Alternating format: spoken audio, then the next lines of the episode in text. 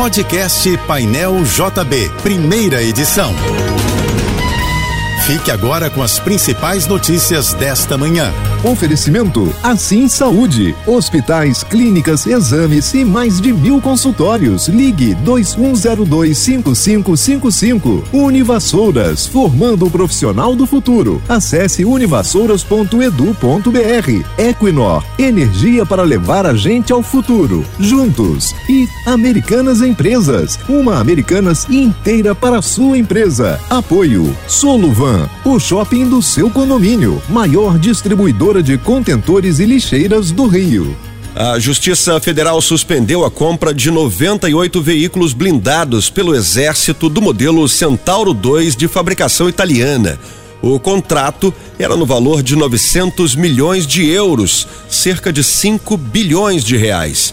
A decisão liminar é do desembargador federal Wilson Alves de Souza, do Tribunal Regional Federal da Primeira Região, que acatou a ação popular proposta pelo advogado Charles Capella de Abreu.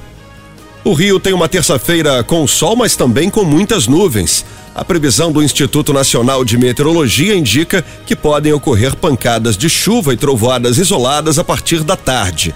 A temperatura máxima de hoje não deve passar dos 27 graus.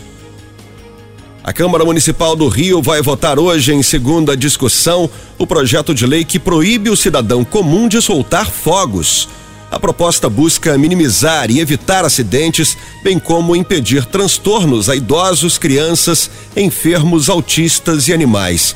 Na opinião do autor do projeto, o vereador Luiz Ramos Filho, do PMN, muitos acidentes serão evitados se o texto for aprovado. O projeto estabelece que os fogos só sejam permitidos em shows de efeitos visuais com estampido inferior a 120 decibéis e realizado apenas por instituições autorizadas pela prefeitura. Foi apresentada uma emenda para permitir fogos sem limitações de decibéis, desde que no meio do mar, em balsas. Pelé agradeceu a homenagem feita pelos jogadores do Brasil depois da goleada por 4 a 1 sobre a Coreia do Sul ontem, pelas oitavas de final da Copa do Mundo. Uma faixa com o nome Pelé e uma foto do rei comemorando um gol com a camisa da seleção foi levada ao meio de campo do gramado do estádio 974. Por intermédio de familiares, o ex-jogador mandou um recado dizendo que a homenagem foi uma mistura de alívio e felicidade e que ela fez o dia dele muito feliz. O rei do futebol está internado no Hospital Albert Einstein, em São Paulo, em tratamento de uma infecção respiratória. Ele também se trata de um câncer no colo, detectado em setembro do ano passado. Pelé tem 82 anos e vem acompanhando os jogos da seleção na Copa da unidade de saúde. A partir do ano que vem, viajantes poderão levar para o exterior 10 mil dólares de moeda em espécie sem precisar fazer nenhuma declaração. Até então, o limite era de 10 mil reais. A mudança é consequência de uma alteração feita pela Receita Federal na Lei de Câmbio e Capitais Internacionais de 2021. Caso o brasileiro precise levar um valor acima de 10 mil dólares, será necessário emitir a declaração eletrônica de bens de viajantes. Quem não fizer isso estará sujeito a sanções penais, além de poder ter o dinheiro retido na hora do embarque. A chamada PEC da transição, que prevê retirar o Bolsa Família das restrições do teto de gastos pelos próximos quatro anos, será votada hoje na Comissão de Constituição e Justiça do Senado. A votação foi confirmada pelo presidente da CCJ, o senador Davi Alcolumbre, do União Brasil. O relator do texto na comissão será o senador Alexandre Silveira, do PSD. Aliados do presidente eleito Luiz Inácio Lula da Silva trabalham pelo acordo para que a PEC seja promulgada até o próximo dia 16. Esse é o prazo necessário para que as novas regras sejam incorporadas ao orçamento de 2023 e, com isso, o Bolsa Família, no novo formato, possa ser pago já a partir de janeiro.